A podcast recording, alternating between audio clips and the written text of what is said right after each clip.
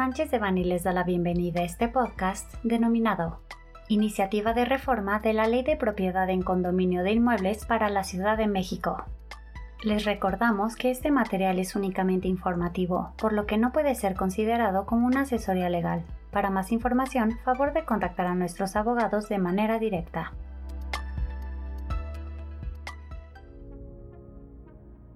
Con fecha 15 de febrero de 2022, el portal de consulta ciudadana del Congreso de la Ciudad de México publicó la iniciativa del diputado Villanueva Albarrán titulada Iniciativa con proyecto de decreto que reforma, adiciona y deroga diversas disposiciones de la Ley de Propiedad en Condominio de Inmuebles para el Distrito Federal, hoy Ciudad de México, y de la Ley de la Procuraduría Social del Distrito Federal, hoy CDMX, en materia de organización condominal, misma que tiene el propósito de adicionar y modificar diversos artículos de las leyes antes mencionadas, y así facilitar la organización interna de la administración condominal, así como provocar que los esfuerzos de los miembros de la administración condominal que se presenten a las juntas no se vean desperdiciados por falta de quórum.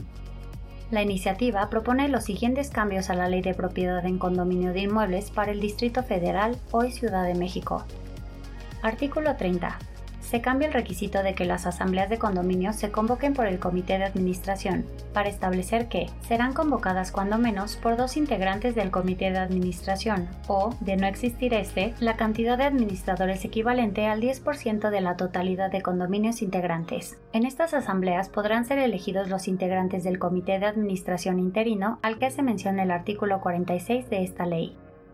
Igualmente aclara que los miembros del comité deberán elegirse al menos una vez al año por la Asamblea General, cuando anteriormente no había una especificación de tiempo.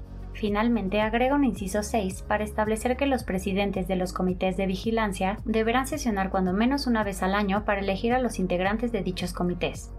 Artículo 32. Se aclara que las asambleas generales de condominios podrán ser convocadas cuando menos por el 10% del total de los condominios en caso de no existir administración, sustituyendo el requisito de realizar la convocatoria ante la Procuraduría y quitando los distintos porcentajes que había según las unidades de propiedad privativa. Igualmente actualiza los casos en los que la Procuraduría puede convocar asambleas generales de condominios. Artículo 38. Se modifica para permitir que los libros de actas puedan seguirse presentando en futuras convocatorias, evitando que se pierdan los avances realizados en una asamblea previa. Artículo 46. Se modifica para reconocer los cambios especificados en el artículo 30 antes expuesto. Artículo 74. Se adiciona una declaración respecto de la propiedad de condominio en las viviendas de interés social, estableciéndose como de orden público por su parte, de la Ley de Procuraduría Social del Distrito Federal, hoy Ciudad de México, se propone modificar únicamente en su artículo 23 para establecer los supuestos en los que la Procuraduría puede convocar la Asamblea y reconocer que los libros de actas no perderán vigencias de acuerdo con las adiciones de los artículos 32 y 38 de la Ley de Propiedad en Condominio de Inmuebles para el Distrito Federal, hoy Ciudad de México, antes descritos.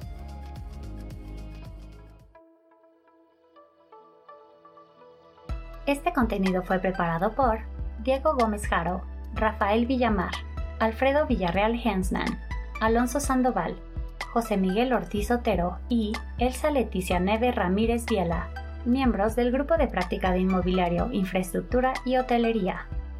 Para cualquier duda o comentario sobre este material, favor de contactarnos directamente o visite nuestra página www.sanchezdevani.com.